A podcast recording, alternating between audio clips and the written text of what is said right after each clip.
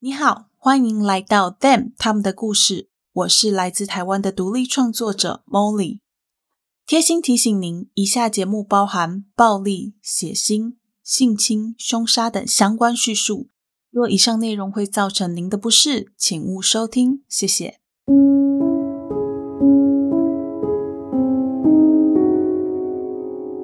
Hello，各位亲爱的 Bonus 们，大家好，欢迎回到 Them 他们的故事第三季。我是 Molly。这集的节目是接续上集的内容，所以如果你还没有听过上集的话，建议去听完上集再回来，比较不会听不懂哦。讲完之前提醒大家，今天的内容会牵涉到家暴、儿童虐待和儿童谋杀的情节。如果你对这些内容会产生任何的不舒服，都要请你先跳过这集哦。上集我们讲到杰洛德跟他前三段失败的婚姻，在他第三段婚姻的时候。为了要让当时的妻子维吉尼亚不需要再为了赡养费跟前夫纠缠，索性就认养了维吉尼亚的两个儿子。在那之后没几个月，维吉尼亚居然向他提出离婚的要求。那段时间里，他深深的怀疑自己的一切，差点就要放弃。好在这个时候遇见了同样经历婚姻挫折、自己独立抚养五个孩子的爱丽丝。在两个人相处当中，他渐渐的被这位性格真诚、坦率又坚韧的女性给吸引。所以在和维吉尼亚离婚手续办妥后，他们立刻结婚。婚后两个人的生活过得很拮据，但却非常的美满。唯一的隐忧就是杰洛德必须要支付给维吉尼亚的赡养费，还有时不时会收到他要求增加赡养费的信件。在这样子的情况之下，他和爱丽丝决定要实行自己身为父母的义务，好好的照顾维吉尼亚的两个孩子。他们开始和孩子们有密切的往来，时常会带着两个小男孩出去钓鱼、露营。就在一九八零年九月十一日那天，杰洛德邀请维吉尼亚和两个孩子一起去打猎，但隔天都已经超过约定时的时间好久好久，维吉尼亚仍然没有出现。杰洛德气愤地回到家，想不到那天晚上，他居然等到了维吉尼亚妈妈克莱尔打来质问他女儿下落的电话。以上就是我们大致上集的内容，接下来我们就要继续来说说维吉尼亚失踪之后的事情。就在杰洛德听到维吉尼亚当天早上出门就再也没有回家的事情时，他立刻就跟克莱尔说自己可以帮忙。一开始，克莱尔是拒绝的，但杰洛德似乎很坚持，所以克莱尔就留在家里等。等待的时间，他也没有闲着。他打电话给维吉尼亚的另外一个好朋友，想要跟对方借车，然后再一起出去找人。这个朋友在接到电话之后没有多久，立刻就到了克莱尔家。他们两个人坐在车里等了一阵子，迟迟不见杰洛德的人影。他们干脆不管杰洛德，直接出发去找人。想不到在找的路上，居然遇见了杰洛德。杰洛德也就理所当然的加入他们的行列。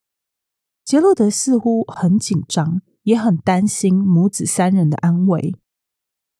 他们找了很多地方，几乎都要把整个小镇给翻过来。他们甚至还到医院里去问当天有没有收治到一个女人和两个孩子，不过都没有任何的结果。在遍寻不着的情况之下，克莱尔提议要报警。但当克莱尔说出“报警”这两个字的时候，杰洛德忽然开始大怒。他大吼着，自己一点都不希望警方涉入这些问题，警察根本就找不到他们。他还威胁克莱尔说，如果克莱尔坚持要去找警察的话，那他就再也不会帮忙找了。克莱尔一头雾水的看着杰洛德愤怒离去的背影。他不明白杰洛德的愤怒到底从何而来。不过那不是最重要的，最重要的是他们必须要赶快去报警。不过这起案件的警方在一开始跟很多案件的警察一样，他们受理了案件，但是他们认为克莱尔这种成年人，特别是一个单亲妈妈，一个跟前夫有着监护权争执的单亲妈妈，多半都是自愿选择消失的。所以他们当下只是安慰克莱尔，要他不要紧张，然后便将克莱尔打发回家。不过克莱尔非常了解维吉尼亚，知道维吉尼亚不会没事就这样消失。他不断的祈祷，希望这只是一场乌龙。隔天，维吉尼亚就会带着两个小孙子回家，他们会一起开开心心的坐在餐桌上吃早餐。不过，等了好多天，女儿和孙子都没有回家。就在苦苦等待维吉尼亚和孙子的时候，他收到了一封邮报，寄出的地点是伊利诺伊州。内容是这样的：妈，我们没事，但我们遇到麻烦了。两个孩子都很好，不用担心。我们只是需要躲起来一下。我现在人在加州，会尽量写信或者是发邮报给你们。维吉尼亚。一开始收到这封信的克莱尔先是松了一口气，不过就在反复阅读了几次之后，他开始觉得事情有一点诡异。首先，维吉尼亚没事跑去加州要做什么？再来是维吉尼亚要长途旅行，也没有带任何的衣服。小孩要用的东西，跟他仅有的现金一千元都还留在家里。他是怎么去到加州的？什么事情非得要让他走得这么匆忙？而且这封邮报的口吻也不太像是维吉尼亚平常跟他说话的样子。维吉尼亚以前写信的时候，也从来就没有用过自己的本名当署名，都是用小名做结尾。这则邮报。绝对不可能是维吉尼亚寄的。就在维吉尼亚收到这则邮报的那天，杰洛德出现在克莱尔家门口。他表现得非常生气，直问克莱尔说：“为什么他一直不接电话？”克莱尔一脸莫名其妙地说：“根本就没有人打电话来家里呀。”两个人同时都感到疑惑，接着他们就一起去检查家里的电话，发现是电话线被人给剪断了。杰洛德当下顺手把电话线给修好，然后跟克莱尔抱怨说：“这几天他一直在找两个孩子和维吉尼亚，但都找不到。他也有试着要报警，但是警方根本就不帮忙。”两个人对警察的态度感到相当失望，但也无可奈何。杰洛德后来没有在克莱尔家停留太久，只待了一下就离开。那天稍晚。有人注意到，在克莱尔开的洗衣店外面，有一个男人坐在车里面，用望远镜偷窥着店里的一举一动。警方迅速的抵达现场，想要了解状况，却发现偷窥着店里的那个人正是杰洛德。警方上前询问，杰洛德解释说，他的前妻维吉尼亚之前在纽泽西的时候，因为赌博欠了黑手党一大堆钱。他跑回怀俄明州，就是为了要躲避那些来讨债的黑帮。自己害怕岳母会受伤，所以他才来看看他店里的状况。警方一听到杰洛德说的故事，差点没有笑出来，只觉得杰洛德可能有点问题，所以也没有多问，就放杰洛德离开现场。过了几天，九月二十三日，克莱尔收到了另外一封信，信的内容是用打字机写出来的，上面没有地址。内容大概是：妈，我遇上了麻烦，你最好什么都不要知道。上次走得很匆忙，所以我没有把事情交代清楚。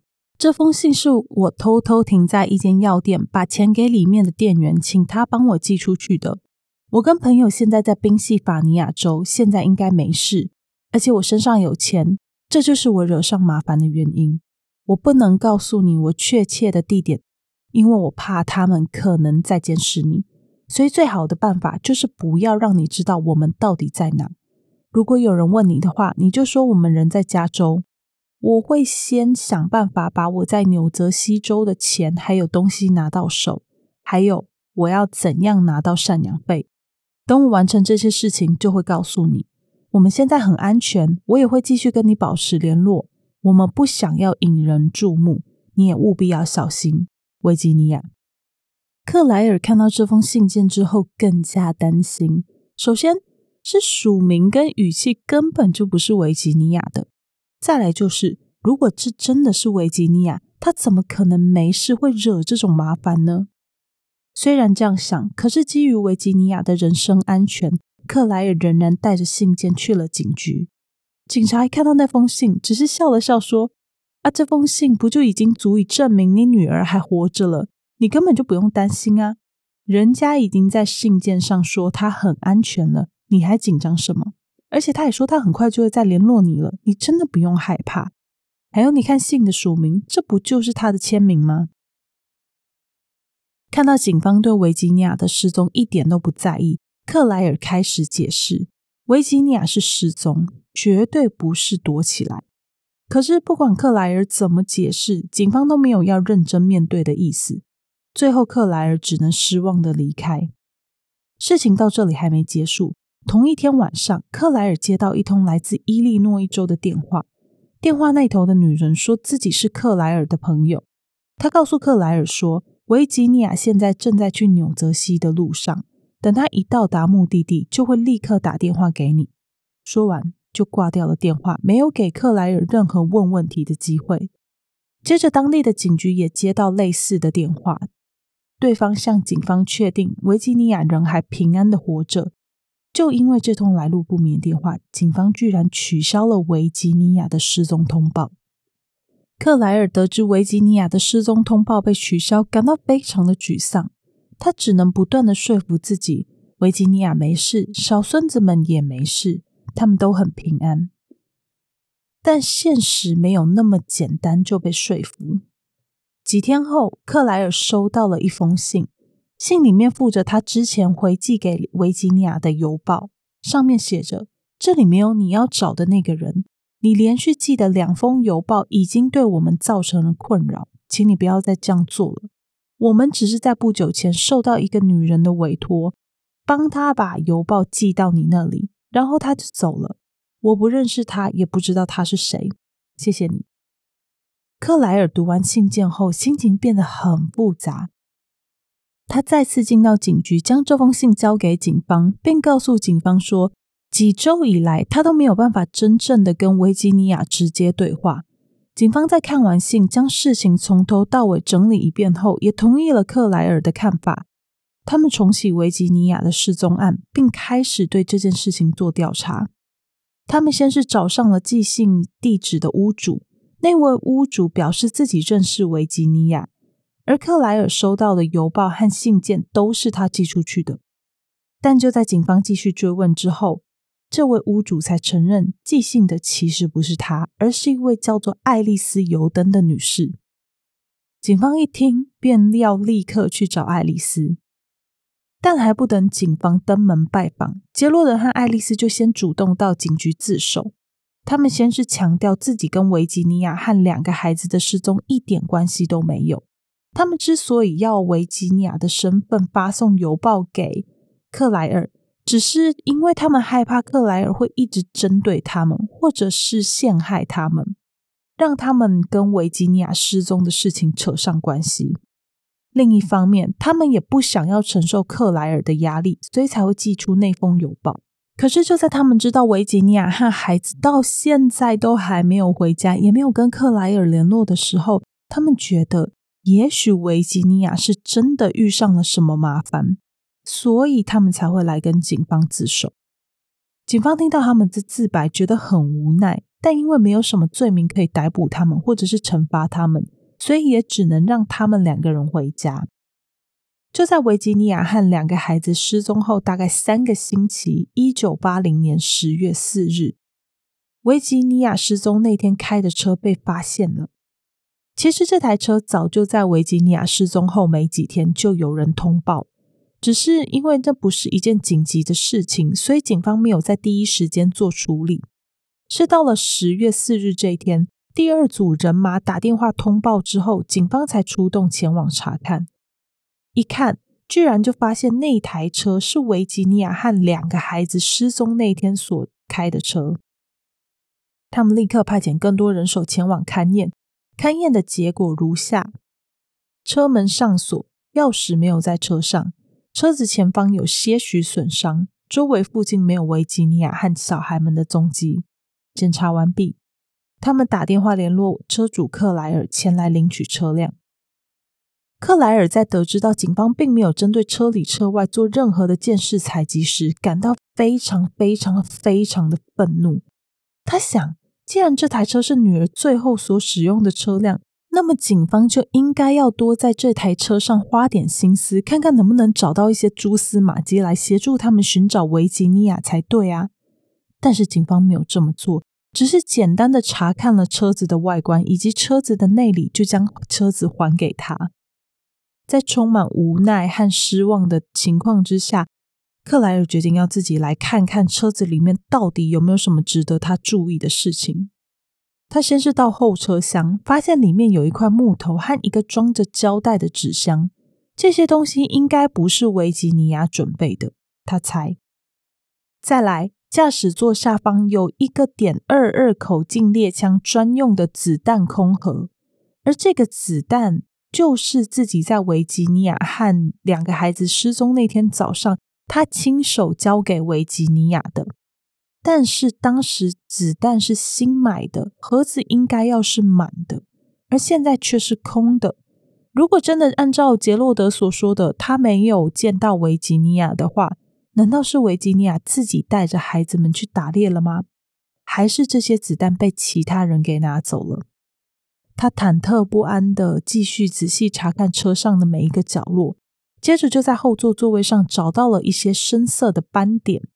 而且不止在座位，连车门上都有。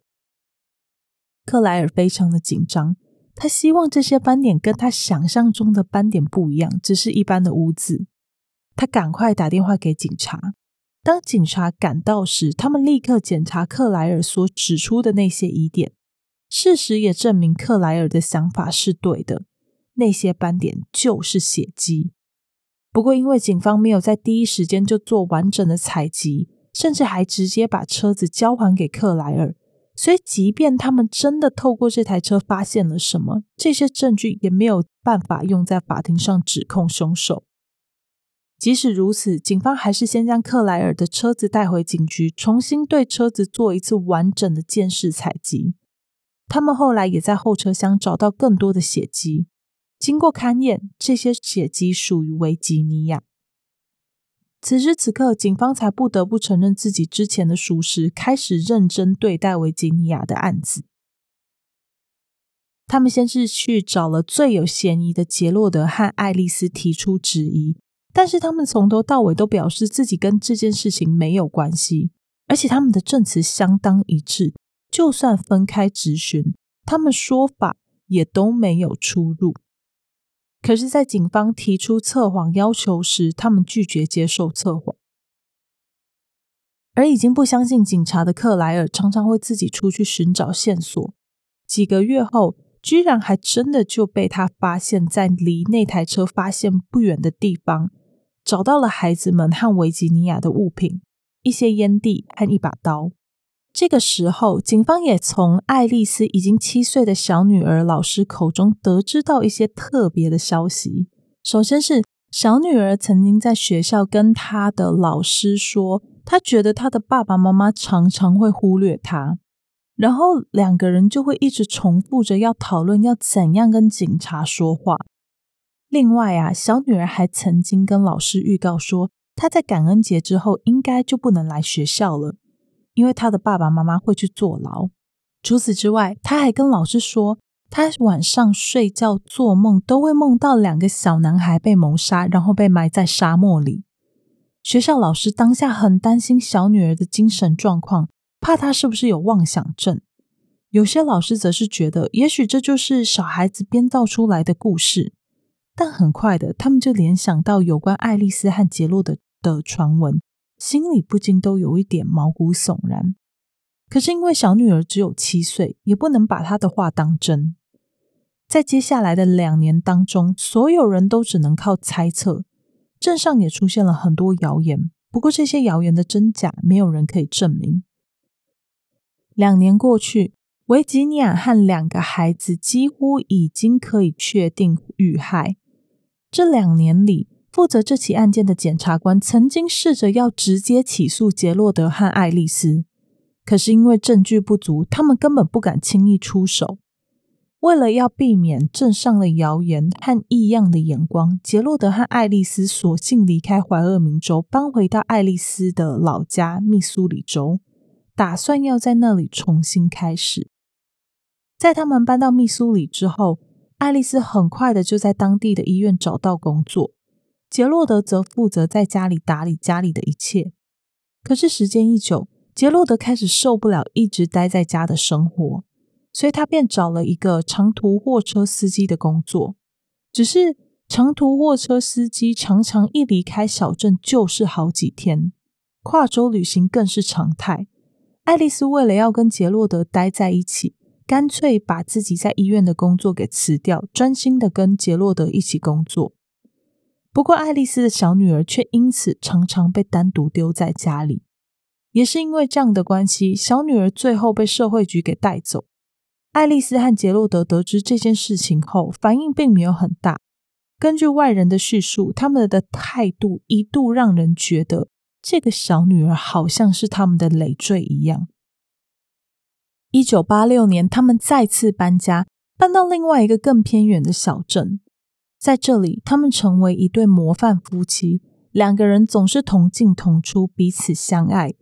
为人虽然低调，但如果有人需要帮忙，他们也会尽自己最大的努力去帮助对方。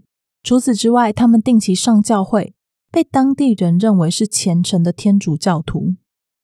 在杰洛德和爱丽丝开启新生活、步上正轨的这几年，克莱尔还是不断的在寻求维吉尼亚和孙子们的下落。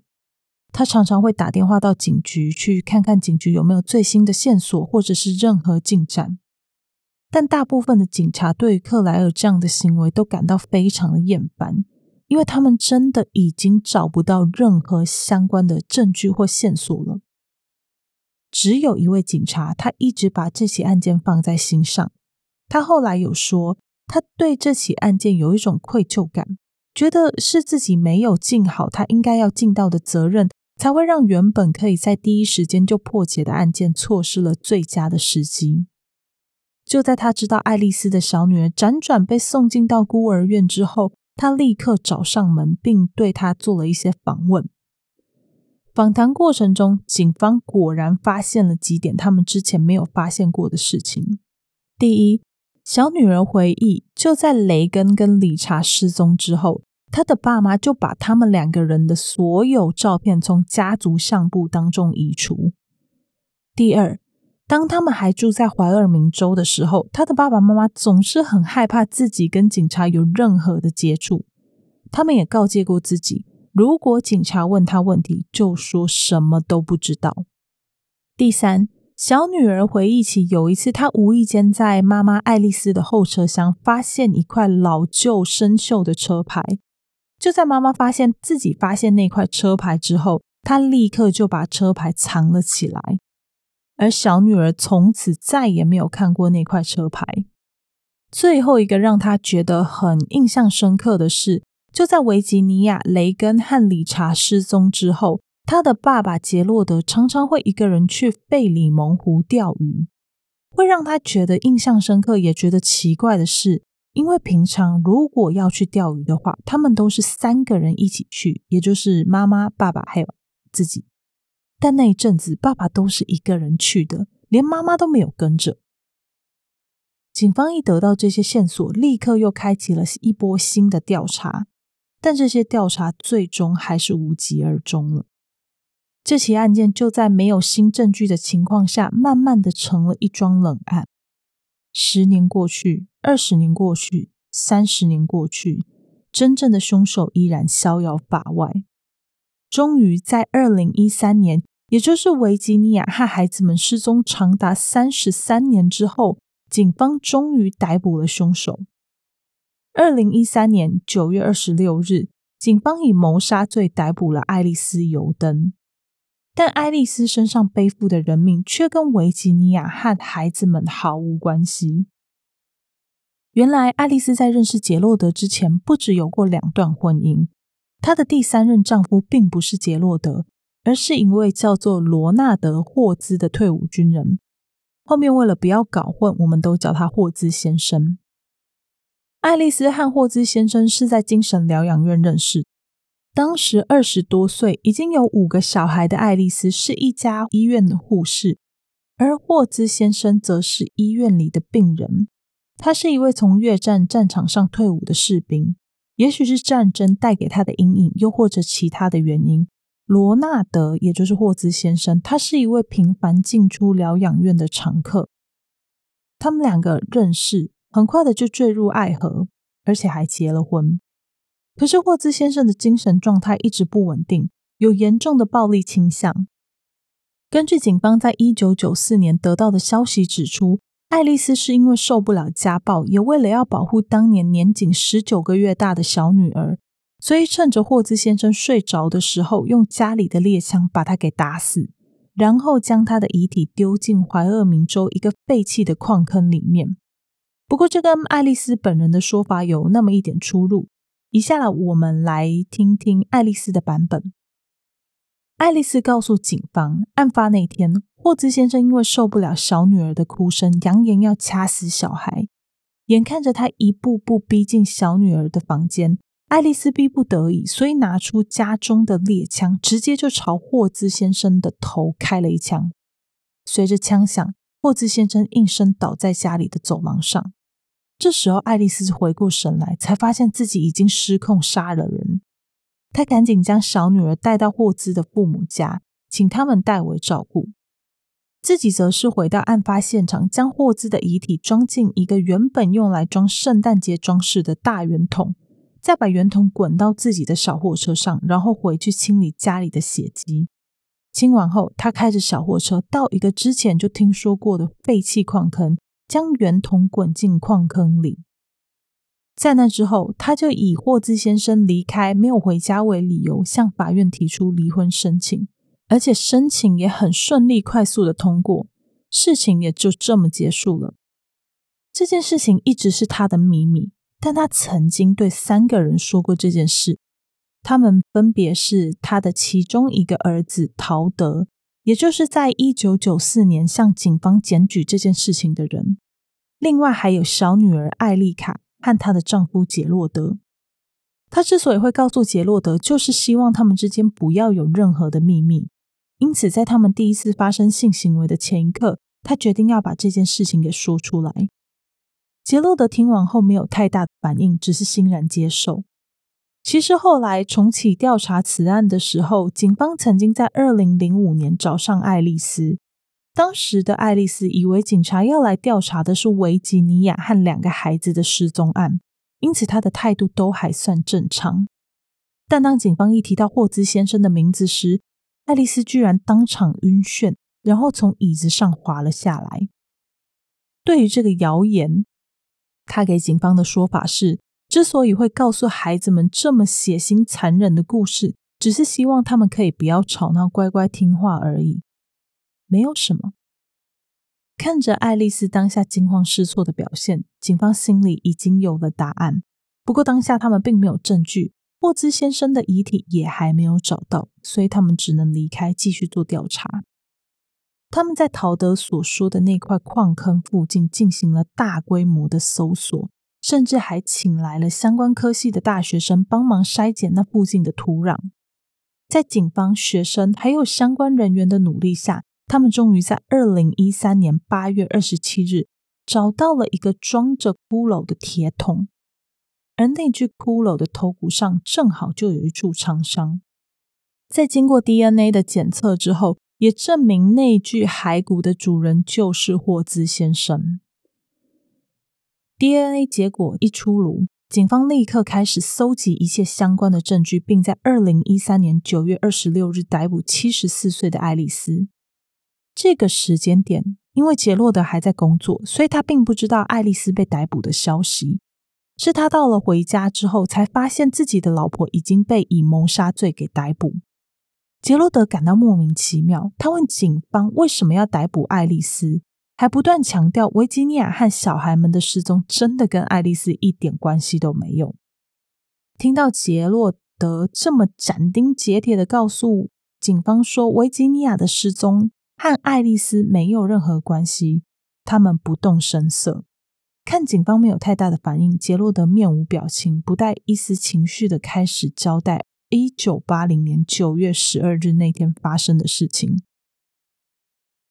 三十三年前，也就是一九八零年九月十二日那天，他以要带孩子们去打猎为借口，将维吉尼亚和两个孩子骗到郊外。当到达目的地的时候，维吉尼亚就拿出杰洛德前一天交代他要带的猎枪，杰洛德熟练的装填子弹，接着把枪举起，对准维吉尼亚的脑袋扣下了扳机。维吉尼亚当场倒地不起。原本还在不远处玩闹的孩子看见，立刻吓得拔腿就要跑。不过杰洛德的速度更快，他立刻将第二枪瞄准理查的脑袋，毫不留情的开了枪。看到这个景象的小儿子雷根没命似的往前跑。想不到，就在这个紧要关头，他居然被树枝给绊倒。随后，枪声响起，他眼前一黑，跟着哥哥理查和妈妈维吉尼亚一起离开人世。根据杰洛德的回忆，从他开第一枪射杀维吉尼亚到解决小儿子雷根，过程可能只有十秒。杀完三个人之后，杰洛德回过神来，紧张的看着三具遗体，心里想着要赶快把他们给藏起来，不然可能会被人给发现。他快速的将三个人的遗体包裹好，装进维吉尼亚的车里，然后将车子开到郊外一个非常偏僻的废弃矿坑，将遗体暂时放在那。为了要彻底毁掉证据，他将维吉尼亚的车停在一处悬崖边，打了空档，想要让车子可以慢慢的滑进到悬崖下方。想不到车子却卡在悬崖边，他不敢再等下去，只是快速的离开现场。后来，他多次回到那个弃尸的矿坑，将三个人的遗体分别装进铁桶中，然后分次将他们丢到怀俄明州的费里蒙湖里，让三个人永远沉睡在深不见底的湖水。说到这里，杰洛德等于承认了自己犯案。他所说的每一个字都成为检察官日后定罪的证据。杰洛德后来被以一级谋杀案判处三个终身监禁，爱丽丝则是被以二级谋杀案判处无期徒刑。案件说到这里就结束了。我们来补充一些呃，他们庭审时说过的话，还有一些人物的后续。先讲爱丽丝。爱丽丝她在法庭上曾经说过，她希望自己从来没有遇见过霍兹，这样这些事情就都不会发生。霍兹是一个很可怕的人。她的其中一个女儿有出来为这个说法作证。他表示啊，他曾经就是霍兹先生曾经因为一件他现在已经记不得是什么的小事，就直接在大街上揍他。哦，所以因此霍兹先生是有暴力倾向的。不过，由于爱丽丝自己给警方的证词跟她当年给小孩子的说法有不一样的地方，法官就认为说，爱丽丝的说法只是为了要避免太多的刑罚才会这样说的。他认为爱丽丝的行为就是预谋，但是陪审团最终的决定是以非预谋的二级谋杀来判爱丽丝的罪。再来就是啊，爱丽丝在监狱里面没有待很久。她在二零一三年九月被逮捕之后，一直被关押，直到二零一九年就过世了，所以没有太久，享年八十岁。接下来我们讲讲杰洛德，他的部分就有点，嗯，不对，是让人很生气。呃，首先是杰洛德，他在法庭上面说，他之所以会杀了维吉尼亚母子，是因为爱丽丝对他下了最后通牒。他说，呃，当时的爱丽丝告诉他说，要是自己不赶快解决维吉尼亚和两个小孩的烂事，这个烂事就是指要负担赡养费、探养小孩，还有跟要跟维吉尼亚接触这些事情。他说，要是杰洛德不赶快解决这些烂事的话，那自己就会离开杰洛德，所以杰洛德最终才会做出这样的选择，一个一劳永逸的选择。再来啊，根据警方的说法，杰洛德对于杀害三个人的事情从来就没有表露出任何的悔悟。他在讲述作案过程的时候，也几乎不带任何的情绪。更让人傻眼的是，当他在得知到爱丽丝过世之后，他居然企图想要扭转局势。他表示，自己之所以会承认所有的罪行，主要就是因为爱丽丝是一个报复心很重的人。如果他不替爱丽丝承担罪行的话，那他不知道自己会发生什么事情。当然，他的说法没有任何人相信。至于他现在的状况，我没有找到答案，只知道他在二零一九年爱丽丝过世的时候，有出现说想要翻供。但在那之后就没有他的消息。如果你有找到相关资料的话，可以来跟 Molly 分享，Molly 会再跟大家做更新。再来是爱丽丝的小女儿，小女儿后来长大之后有结婚，成立自己的家庭。她在接受采访的时候曾经说过，她一直觉得妈妈有事情瞒着她，只是她不知道那件事情是什么。是等到他长大一点之后，他才知道妈妈所隐瞒他的事情就是他杀害前夫这件事。也还有可能是他帮杰洛德串供处理遗体的事情。除此之外，小女儿也说，虽然她的母亲杀了人，但是她打从心里相信，妈妈之所以会犯下这样的罪行，真的就是出于保护她的缘故。她还说，杰洛德从她四岁的时候就进入她的生命，虽然她曾经一度觉得是杰洛德抢走妈妈对她的爱，可是她不讳言。这对情侣指的就是呃，杰洛德跟爱丽丝，成为了他后来的婚姻典范，因为他可以从这两个人相处的模式当中看到满满的爱。嗯、不过后来在爱丽丝过世之后呢，小女儿也有对杰洛德发出那些有关自己只是要帮爱丽丝承担罪名的那些声明，感到非常的愤怒。最后一位要来讲的人物是维吉尼亚的妈妈，她的部分是真的让人蛮舍不得的。维吉尼亚的妈妈在二零一四年过世，也就是在爱丽丝和杰洛德被定罪之前的几个月。她一直到过世之前，还对自己没有办法看到真凶被绳之以法而耿耿于怀。她甚至质疑自己是不是做的不够多，才让事情继续沉没在真相里。就是一个非常无奈，然后一直在等待真相的母亲，但最后她也没有等到一个真相。那嗯，这起案件到这边就完完全全的结束了。我没有特别想要跟大家讨论的议题。那但是下周我们会有一个比较大的这个案件要讲，它是发生在澳洲。Molly 在下集会带大家回到澳洲去看一起发生在塔斯马尼亚亚瑟港的枪击屠杀案。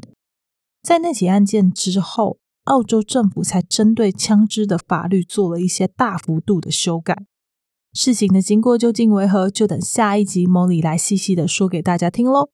呼吁大家，如果你喜欢这档节目，可以透过叙述栏的连接找到我们的 FB 和 IG，或者是直接到 FB 和 IG 上面搜寻 Them 他们的故事，英文 T H E M 加上中文他们的故事，就可以找到节目的社群平台喽。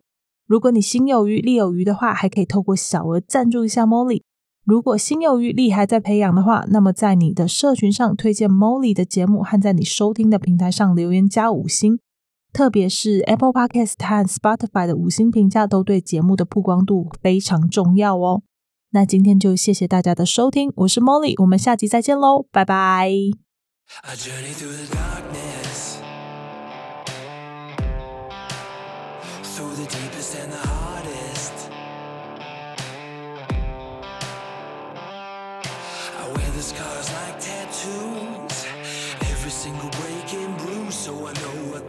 justice. I'll go through anything to get where I wanna be. Nothing you throw at me gonna knock me off of my feet. It might take everything.